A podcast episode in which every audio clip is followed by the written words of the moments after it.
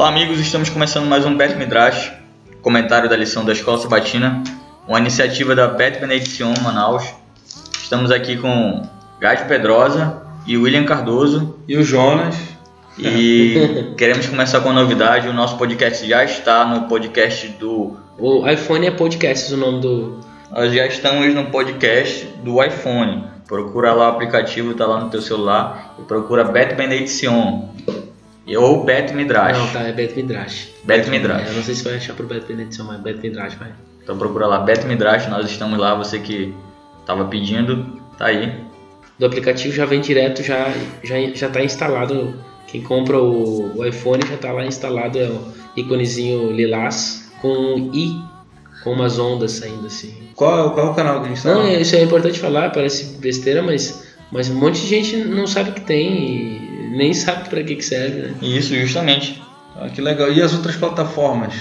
Estão aonde? Como é que a gente se encontra? No Castbox? Spotify, tudo Beto Midrash, ou Beto Benedição também dá pra achar, Manaus. E Castbox, então é Spotify, YouTube e também quem quiser lá me seguir lá, o Atorai Eu, Torá e eu. Cashbox agora, porque o SoundCloud me. Bloqueou. É, porque eu não paguei. e, e, e podcast também, né? no- no- que é a plataforma né, do aplicativo do iPhone, do iTunes. No E- caso, só para explicar, a Torá e eu, que é essa, esse podcast que eu criei, esse canal, é com as Derashiot, que são as pregações que, que eu faço aqui na comunidade. E aí, então, baseado na Paraxá da semana. Então, quem quiser escutar, são sermões inteligentes. Não é porque eu faço, mas é porque é mesmo. Mas são muito bons mesmo, são excelentes. Alto, alto teor academicista, né? Ah, é, é, sim. Muita referência bibliográfica profunda. Não é judaica, eu uso bastante a literatura Exatamente. judaica, então. Bem, nós já estamos no meio da lição desse trimestre. Já passaram seis lições e estamos na lição 7. Segredos para a unidade familiar.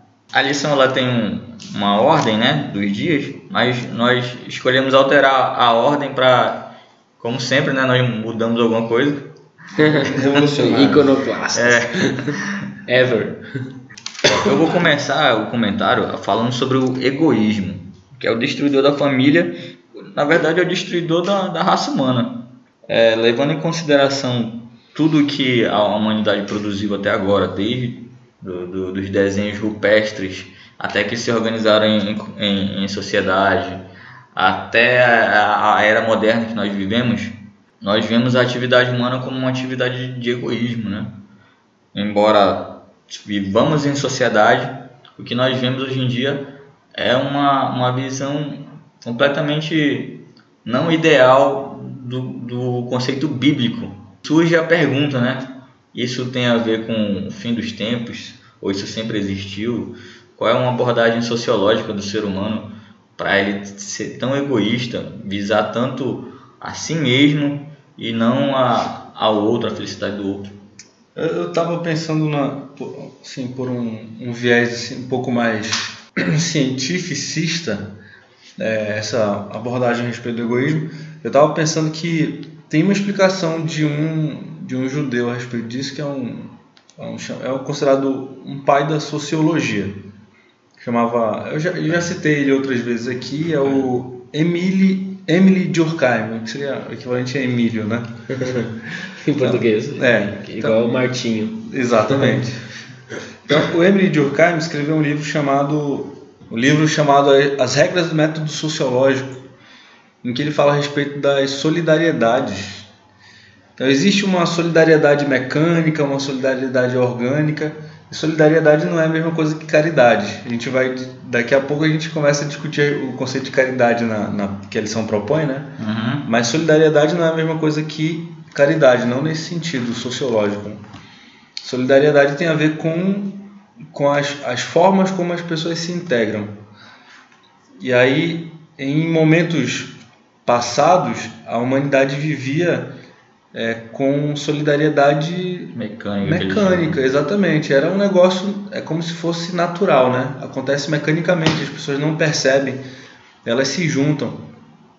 E aí, em algum momento da história da humanidade, eu estava até lendo é, hoje é um livro chamado o, o Roubo da História, de um professor chamado Jack Good, em que ele fala que é, a modernidade, que é a grande mudança assim da, da forma como as pessoas se comportam, é que trouxe uma mudança de solidariedade, fez com que as pessoas se transformassem de, de uma convivência muito natural, muito mais aproximada para uma outra tipo, para um outro tipo de convivência, que é uma convivência é, muito mais é, voltada para interesses. Eu só relaciono com outras pessoas se eu tiver interesses.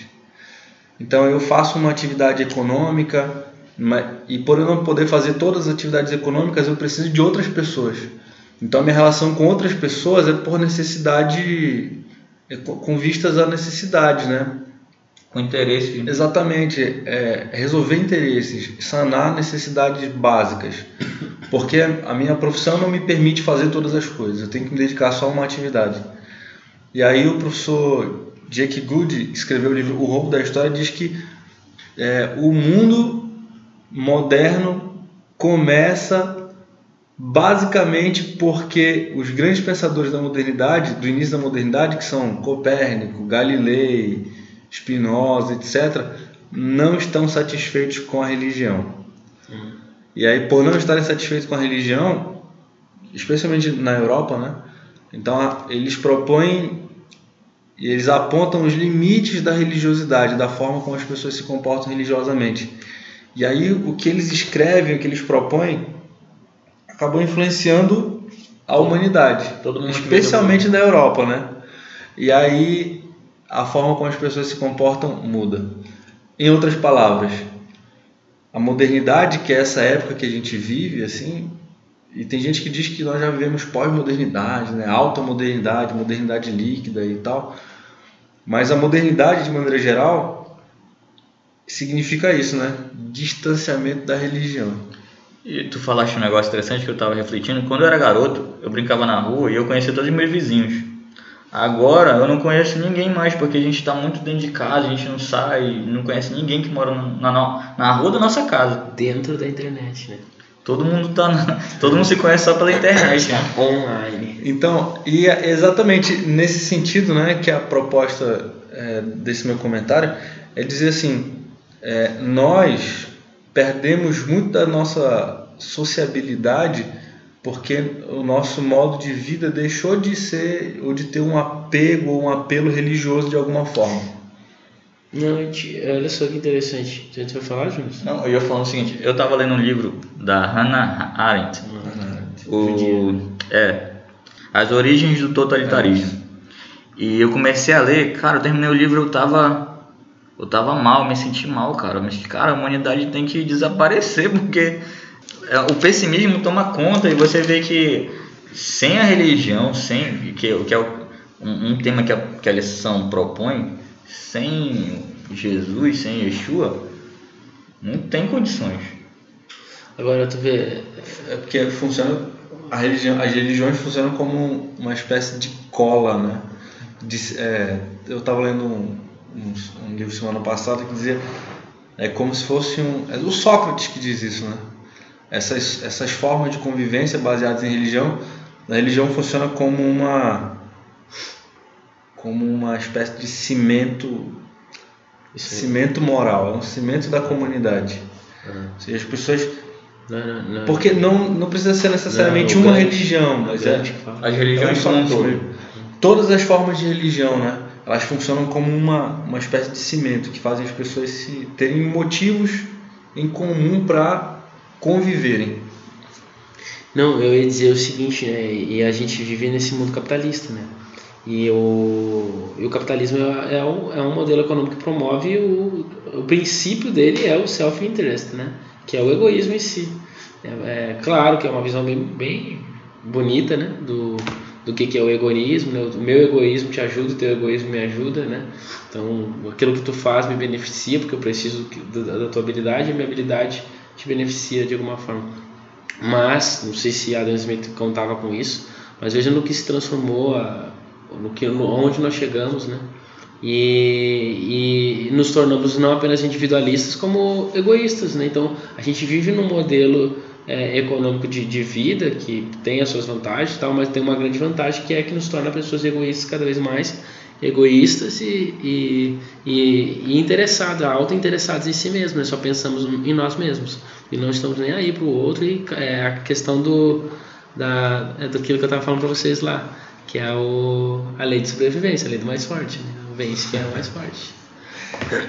Que é, que é uma proposta, assim, só para dar uma, uma espécie de contextualizada aqui para o amigo que tá, e para a amiga que está ouvindo a gente. É, nós estávamos discutindo em uma outra ocasião a respeito do, do significado, né, da, por que, que as pessoas são religiosas, não são religiosas, por que, que a gente precisa de outras pessoas, que, qual o valor da religião hoje em dia, porque tem gente que acredita que a religião ela tem somente esse significado de cola moral, né, de cimento comunitário. Quanto que para nós a religião tem um significado muito maior do que isso. Né? Ele é, a religião, obviamente, é um cimento moral, mas a religião para nós é, como, é um caminho para a prática da justiça e que habilita a gente a encontrar com o Criador. Né? Existem outras formas, outros caminhos para encontrar o Criador, se não for através da prática da religião, mas isso aí é profundamente discutível, problemático, etc existe uma receita, um mapa, que é tá na religião. Bom, aí a gente estava discutindo isso, e aí o, o Roche William é, acabou de citar aqui o Adam Smith, mas quem começa essa proposta do, dos, essas ideias né, do, de economia, do capitalismo, uhum. da organização do Estado moderno à base do, da liberdade do capitalismo, é o Thomas é, Exato, tem o Thomas More, tem também o, o John Locke, uhum. o Rousseau, uhum. etc. Mas o Rousseau. Não, não mas o que eu queria dizer, né? É que para esses pensadores, o princípio principal, exato, né? O princípio principal, exato, é o princípio original, é liberdade. Sim. E que, e que vai estar profundamente impregnado na, na na Revolução Francesa, Sim. que é um marco da modernidade, né? É um dos marcos da modernidade. modernidade. Exato. Liberdade e que tem a ver puramente com assim, nós expandimos um pouco mais assim a análise, essa liberdade tem a ver propriamente com o egoísmo. Sim. E o egoísmo, o tema da lição é aplicar essa questão dentro da família, né? E tem aqui a citação de Ellen White no livro Primeiros Escritos, página 119, Diz assim, se o orgulho e o egoísmo fossem postos de lado cinco minutos, bastariam para remover a maioria das dificuldades. Cara, que frase interessante, né? Agora, deixa eu só é, falar uma coisa, né? A gente não falou questão da Bíblia. Que, é, em hebraico, eu não lembro agora aqui, mas hum, que eu saiba não existe nenhum, pelo menos no, no Tanar, né? Nas escrituras hebraicas, não há nenhuma palavra para egoísmo existe a palavra para exaltação, que não sei se a gente poderia tomar como sinônimo. Por exemplo, né, o nome do, de um dos personagens, o pai do judaísmo, né, o patriarca do judaísmo, é, é Abraão, né? mas o nome dele era Abrão, que em hebraico é Avram. E essa palavra Ram ou Rum em hebraico significa exaltado, né? alguém que se exalta, alguém que está acima, que está elevado. Né? E aí Deus dá uma cortada nas asinhas dele, ah, não, você não vai ser o pai exaltado, Avram, pai exaltado, pai egoísta. Você vai ser Avraham, então é o pai de muitas nações. Né?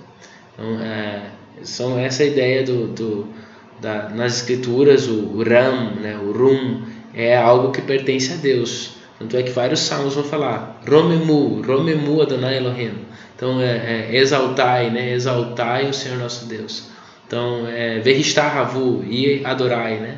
Então, essas são duas coisas que estão conectadas, né? Como se fossem até sinônimos, assim, positivos do verbo ram, né? o verbo rum, né?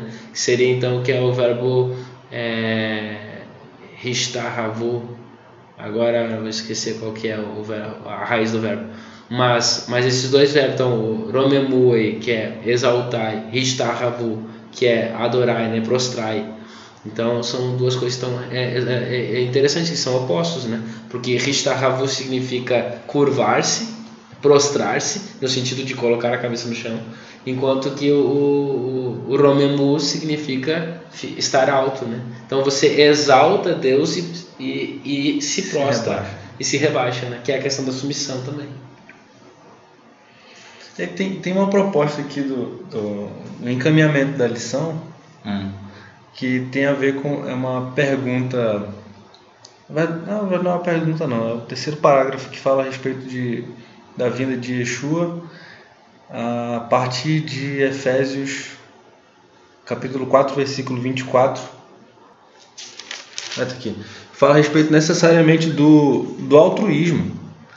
Ou seja, é, o que, que essa ideia da figura de do Messias é, fez, o que, que o Messias fez por nós e por que, que nós devemos deixar de ser egoístas. Tem uma lição, né? Para ser aprendida do, do Messias. Pois é, o, acho que Filipenses, né? Uma passagem interessante sobre isso, falando sobre o que o Messias fez, né? Então, lá em Filipenses 2, verso 5, fala, né? Tendes em vós o mesmo sentimento que houve em Yeshua, né? Exato. Que ele se humilha, né? Ele, ele se submete à, à transformação da natureza dele. Então, ele sendo de natureza divina, e nós podemos entender como uma natureza espiritual, né? uma natureza é, luz, né? de luz, alguma coisa assim. É, não, não, não, não a nossa luz, mas alguma coisa relacionada né, que seria para nós na nossa imagética a luz que nós temos, né?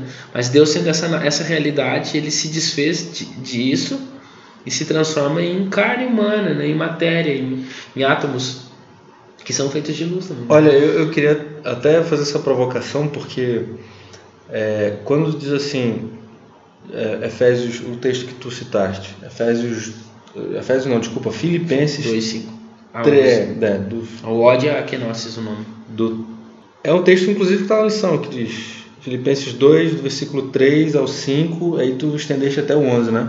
Uhum. Então diz assim, ó, nada façais por partidarismo ou vanglória, mas por humildade, considerando cada um os outros superiores a si mesmo. Não tenha cada um em vista o que é apropriado, que é apropriadamente seu, senão também cada qual o que é dos outros. Tende em vós o mesmo sentimento que houve também em Cristo, em Yeshua HaMashiach. Pois ele, subsistindo em forma de Deus, não julgou como usurpação ser igual a ele. Antes a si mesmo se esvaziou, assumindo a forma de servo, tornando-se em semelhança de homens e reconhecido em figura humana e assim mesmo se humilhou, tornando-se obediente até a morte e morte de cruz. Pelo que também o Senhor o exaltou sobremaneira e lhe deu o nome que está acima de todo nome, para que o nome de Yeshua se dobre, para que ao nome de Yeshua se dobre todo o joelho nos céus, na terra e debaixo da terra. E toda língua confesse que Yeshua é Senhor para a glória do Pai. Aí a minha provocação, Rocha, é a seguinte: quando se diz que Yeshua foi provocado, foi, foi tentado com a maior tentação que houve, qual que era essa tentação? Que era a ideia de ele poder usar o, poder dele e ele não usou. Uhum. E eu queria que tu fizesse essa analogia é, dizendo que ele podia ter se glorificado. Sim. Mas ele é, foi humilde. Nós entendemos que quando ele, ele adentra a nossa realidade, ele abdicou, ele deixou em stand-by né, uhum. ah, os poderes divinos dele. Então ele tinha poder. Ah, e os poderes que ele tinha, que poderes eram esses então? Bom, era um poder qualquer que qualquer qualquer é, personagem bíblico já, já teve antes dele e depois dele também. O próprio Pedro, com o passar da sombra, curava pessoas, né? E o único poder, a única, a única coisa que era para destacar que ele era Deus é que ele tinha a autoridade sobre os, sobre os pensamentos das pessoas. Né? Então ele conseguia ler os pensamentos. Que isso né, não é uma habilidade que, que o Espírito Santo nos concede. mas outras habilidades como curar, é, parar, parar o sol, ah, ele teve autoridade sobre a natureza. Bom, Josué também teve autoridade sobre a natureza. Enfim, então esses poderes que Yeshua executou, esses milagres que ele executou, eram poderes manifestos pelo Espírito Santo, como foi manifesto em outros personagens. Agora, ele poderia ter utilizado o seu próprio poder, né, o seu, seu próprio poder de si mesmo, em, em seu benefício. Né? Não, não, não através do auxílio do Espírito Santo, mas através do, de si mesmo, né? porque, porque ele é um o Espírito Santo, ele poderia usar para si mesmo. Por exemplo, para sair, sair da cruz, ele poderia ter utilizado né? para no momento em que ele está sofrendo lá aquela é, hemorragia né, facial, lá, até esqueci o nome disso. E, e é o sofrimento que ele está, a angústia e sofrimento que ele está sentindo. Ele poderia pular aquilo ali, mas ele, ele não utilizou. Né? É, a analogia legal que uma vez eu ouvi sobre isso é o seguinte: é como se nós tivéssemos um Fusca e quiséssemos andar ao máximo que nós, que nós podemos né, andar com Fusca 100, 200 é, não chega no Fusca não, mas, mas 100, 120, sei lá até quanto que dá para ah, andar. Então a gente esgota o máximo que um Fusca pode, pode fazer. E essa é a nossa vontade, é andar o máximo que dá. Mas Yeshua tinha uma Ferrari, só que ele andava a 60. Ele tinha muito mais poder de, de, de velocidade, mas ele andava em, é, em menos velocidade. Por quê? porque ele conseguia controlar os poderes e tal. E isso ele fez em benefício a nós, né? Então. É, o encaminhamento, né, da, do desdobramento do comentário que eu havia feito como pergunta é o que, que significou realmente a morte na cruz e nesse sentido o que, que a gente aprende com a lição da cruz? Bom, é o amor.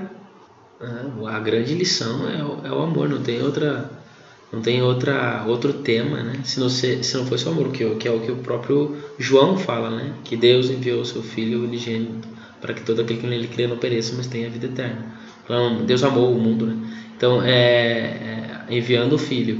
E ele, ao enviar o Filho, não simplesmente ele envia, como eu disse, ele, ele se desfaz de Deus para um ser humano, para um objeto né, material, um ser material, e ainda por cima ele vai ao extremo do que nós podemos chegar, que é a morte, e que é ali o que tu leste em Filipenses. Então ele era Deus, ele, ele vem em forma de carne, de carne ele vai até o máximo que a carne vai, que é ao pó da terra, e do pó ele, ele renasce. E ele surge de novo e ele se faz Deus novamente. Que é, ele desce a escada e ele sobe de novo, para que todo nome que nele crê, né, todo aquele que nele crê, é, exalte o seu nome, né? seu nome como Senhor e, e Criador. Então, e isso é submissão, humilhação e maior, o maior de todos, que é o amor que ele nos demonstra. Vamos a, a uma mudança aqui de, de, de tema. Vamos aqui à, à ideia de submissão que é proposta em um trecho da lição, que eu acho que é o trecho de quarta-feira. O problema com esse texto não é um problema, né? É uma observação aplicada às famílias, né? Os maridos entendem que a partir dessa interpretação do texto de Efésios, as mulheres têm que ser submissas a eles, né? Tem que aguentar tudo e ser submissa. Esse que é o que é o problema que não é o que o texto diz. E o texto fala: maridos amem as suas mulheres, Isso, suas esposas, né? Justamente. Então não, não, não, essa interpretação não condiz com a continuação, né? A mulher Sim. tem que ser submissa, porém o marido tem que amá-la. Então ela só é submissa por causa que o marido a ama. Né? Não, não é, essa submissão é uma submissão de uma resposta ao amor, né? Então é exatamente esse é o nosso relacionamento com Deus. Então Deus ele nos ama e como é que ele ama? Acabamos de falar. O ápice do amor, o máximo do amor, não há, não, é, é, White fala que não, não tem algo que Deus poderia fazer mais. Não tinha como fazer mais. Tudo, é, e essa é a expressão que João usa, né, de tal maneira, né, ele, uma maneira tal, ele foi tudo, ele fez na cruz.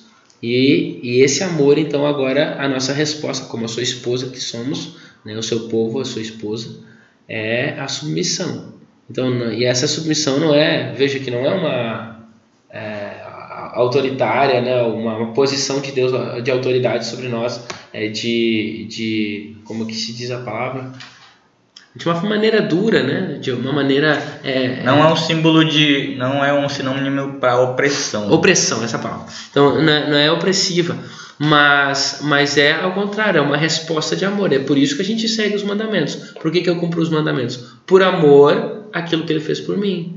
Então esse, isso é submissão. Eu me submeto a, a, por exemplo, né? A gente tem aqui é, eu gosto de comer certos tipos de alimentos, mas eu e eu posso comer qualquer tipo de alimento, mas aí Deus, olha, por amor a mim, você não vai comer isso, você vai abdicar a sua vontade, porque o que eu fiz por você foi muito maior e se você me ama, você me obedece. Só que o detalhe é o seguinte, Deus não faz isso porque ele é um sádico, mas é porque ele sabe que aquilo que ele está pedindo para que nós não façamos é o melhor para nós. Ou seja, ainda é amor. Ele pede por amor a nós. Então, o, o centro sempre é eu e você, nunca é ele. Nós também temos a relação pai e filho. Né? O, o apóstolo Paulo aqui, o Rabi Shaul, ele fala, ele repete o quinto mandamento, honra teu pai e tua mãe, mas ele acrescenta, né? Pais, não provoqueis vossos filhos a ira.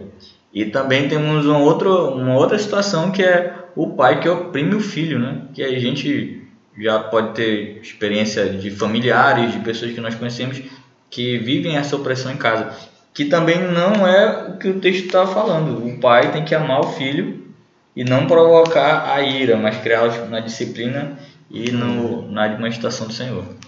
Eu estava observando que aqui nesse trecho é, de, de Efésios 5:22 até o 6:9 são abordados três dos, dos quatro daquele, daquela tétrade do, do, dos problemáticos que a Torá fala. A né? minoria, né? Exatamente. Que, a tétrade são é, a viúva, o órfão, o pobre e o estrangeiro. Uhum. Aí aqui nós temos o filho, que seria como uma representação do órfão. Certo. Tem a, a esposa, como uma representação da viúva e o servo como uma representação do pobre. Que seria a representação eu, do pobre eu, eu pensei no né? servo como uma representação do estrangeiro. Porque o estrangeiro também era, se tornava, acabava nessa. É, ele se vendia como escravo. É, né? exatamente. E aí eu tava pensando Bom, que... tá, a gente encontra todos, assim. Sim, sim, sim. Todos podem ser é, pobres é né, também. É, é como... É um modelo e nem sempre vai ser sim, igual ao é, modelo, né? Exatamente. Essa desses quatro personagens, viúva, pobre, estrangeiro e órfão, né? E aí nós vamos observar que nessa relação familiar também existe a mesma coisa. Sim. É como se é, o ensinamento sendo está sendo dado aqui é você tem que preservar o que está o oprimido, né? Uhum. Preserva o oprimido, preserva o Está em primeiro lugar. Exatamente. É. Tem que cuidar do mais fraco, na é, verdade. É, exatamente. Você é o mais forte, cuida do mais e fraco. É o que nós tá, estávamos falando sobre a questão do Tikkun Olam, que é a reparação do mundo. Então a gente é convidado a reparar o mundo, essas, esses problemas né, que há aí na sociedade. Então, é, e isso é uma forma de nos modificar, e é aí que vai mexer no nosso egoísmo na nossa submissão, né, que é quando nós nos voltamos para isso, né, porque é a nossa obrigação. E aí é até interessante né, que, que Deus ele não fala que não deveria haver o pobre, né? Lá na Torá. O pobre ele tem que existir, ou na verdade ele existe, né? Ele sempre vai existir, ele coloca assim, mais ou menos assim. Né? Mesmo depois que eles adentraram a terra de Israel, o pobre continua existindo, porque o pobre é uma forma de nós repararmos o mundo, então de nós é, é, transformarmos a nossa, a nossa personalidade, né? a nossa, o nosso caráter. Então, ao mesmo tempo que a gente ajuda alguém, a, nós somos ajudados porque a, a, a gente aprende né, a ser mais submisso, a, ser menos egoísta, enfim. É, somos modificados. Né? Tem uma publicação muito interessante aqui da Beth Benei Sion Manaus, que está no Facebook.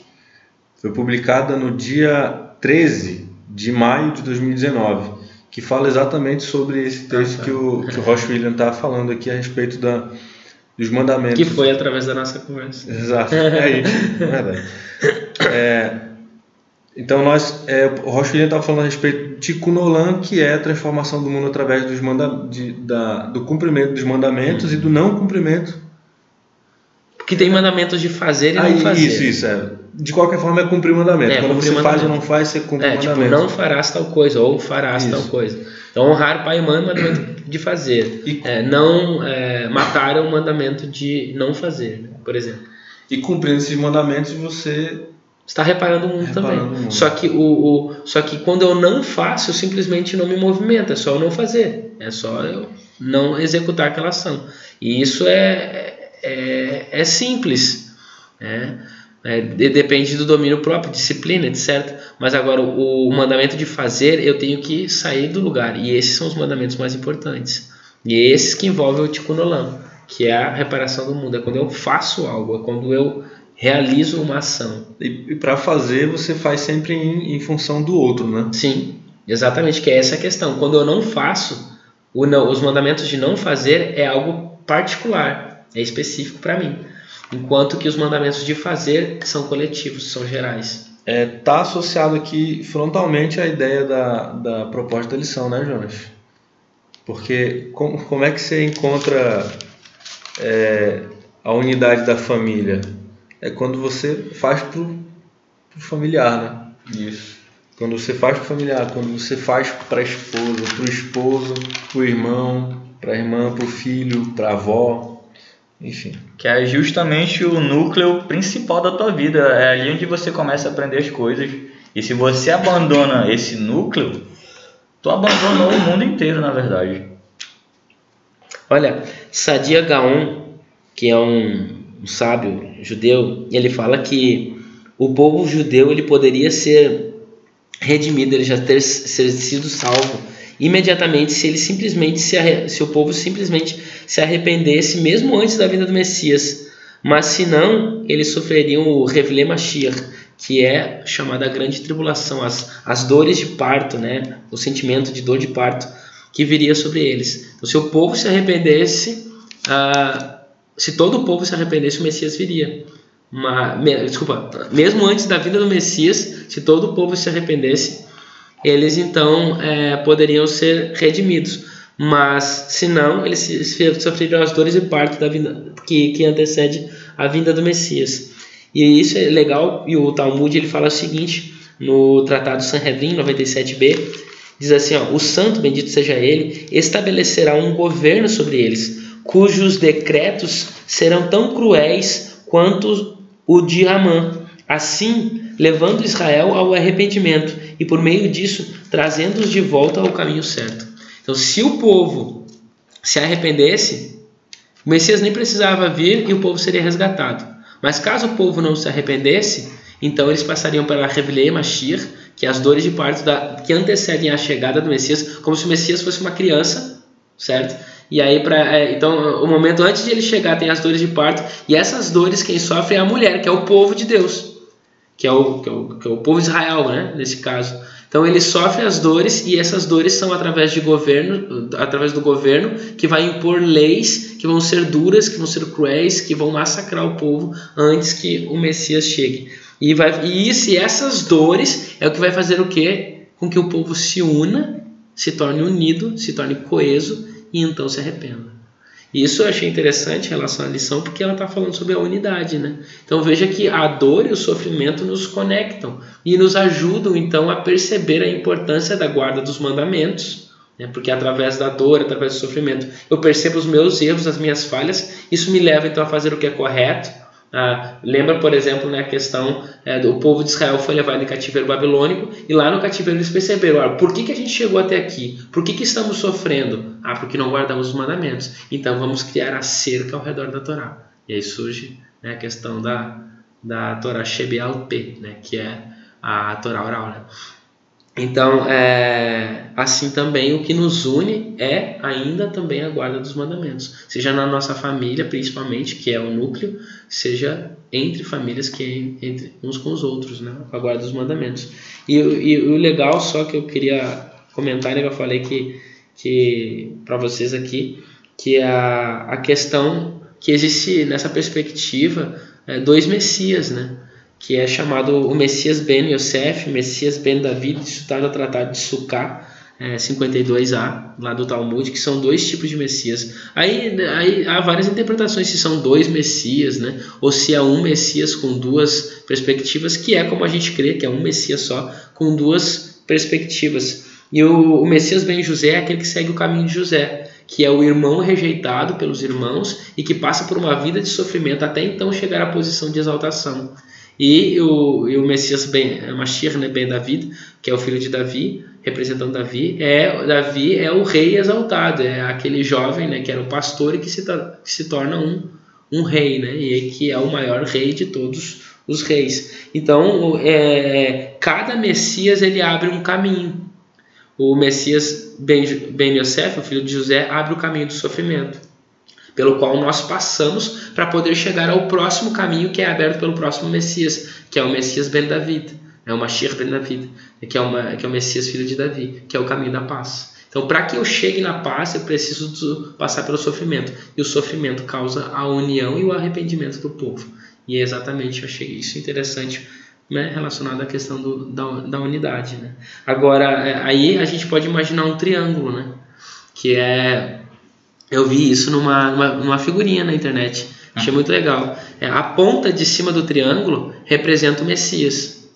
E em relação à família, né, vamos colocar essa família como o homem e a mulher. Se eles estiverem nas outras pontas, as pontas da base do triângulo, é, eles estão longe do Messias. Quanto mais é, acima do triângulo, desculpa, eles estiverem, mais perto do Messias eles estão. Quanto mais longe do Messias eles estiverem, mais na base do triângulo eles vão estar. E quanto mais perto nós estamos um do outro, nessa questão do triângulo, né? Mais perto de Deus. Então, nós, é, mais, mais perto nós vamos estar de Yeshua.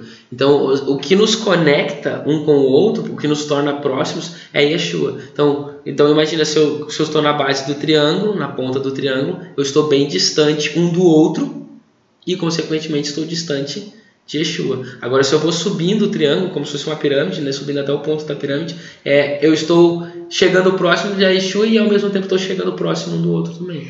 Então, isso significa que nós precisamos, para poder chegar mais próximo a Yeshua, para ter uma família unida, nós precisamos chegar mais perto do Messias. Ele é o centro, né? Ele é o centro de todas as coisas. Então, e ele é que abre o caminho para que nós possamos estar unidos, né? conectados. É interessante que Ellen White tem uma, uma analogia muito parecida com essa. É? Qual? Ela diz assim: imagina um círculo. Assim, que é. imagina um círculo e aí, da borda do círculo, uhum. a gente faz linhas em direção ao centro. Certo. Então, é como se cada pessoa fosse uma linha dessa. Sim.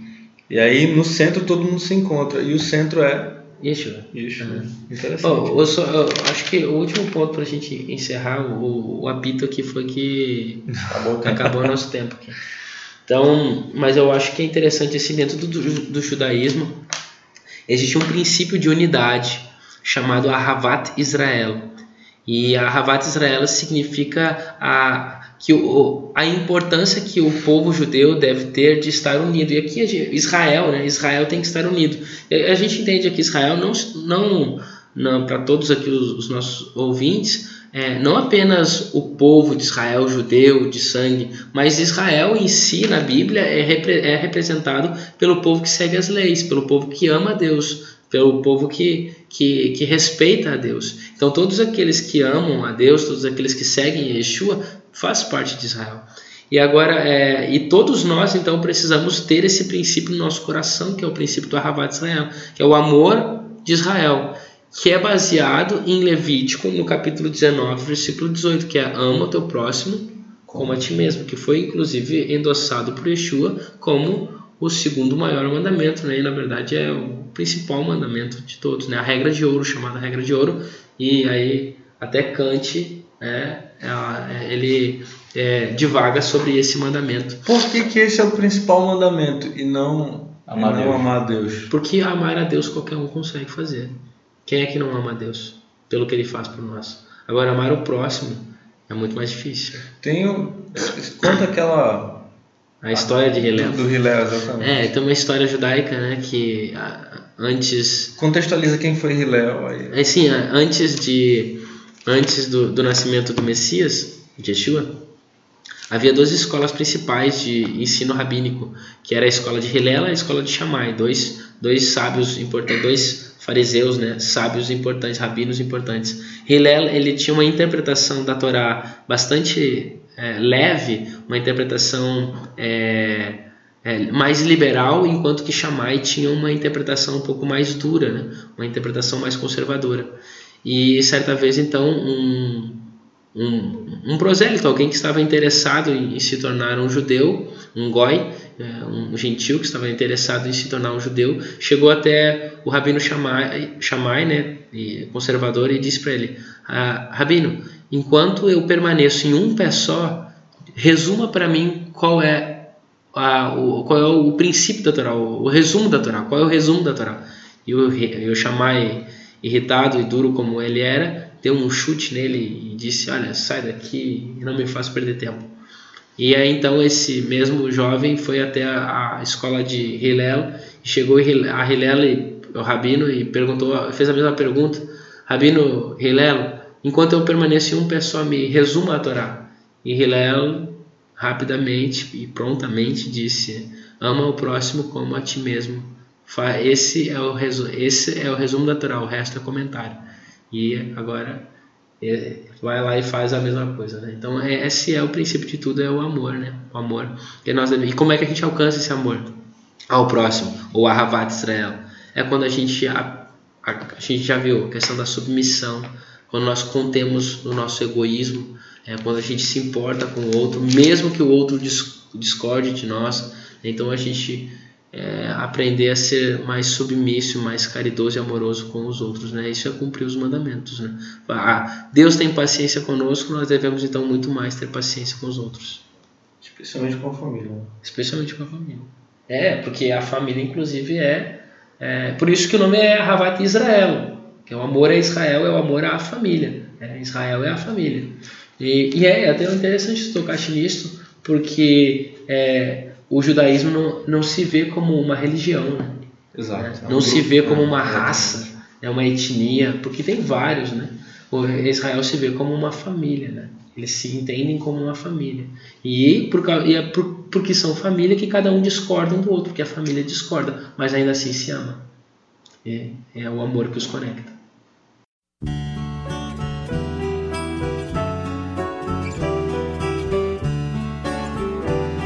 Nós estamos no SoundCloud, Castbox, Spotify, YouTube, podcasts do iOS e nós estamos também nas redes sociais, Facebook, Instagram, Twitter, que mais?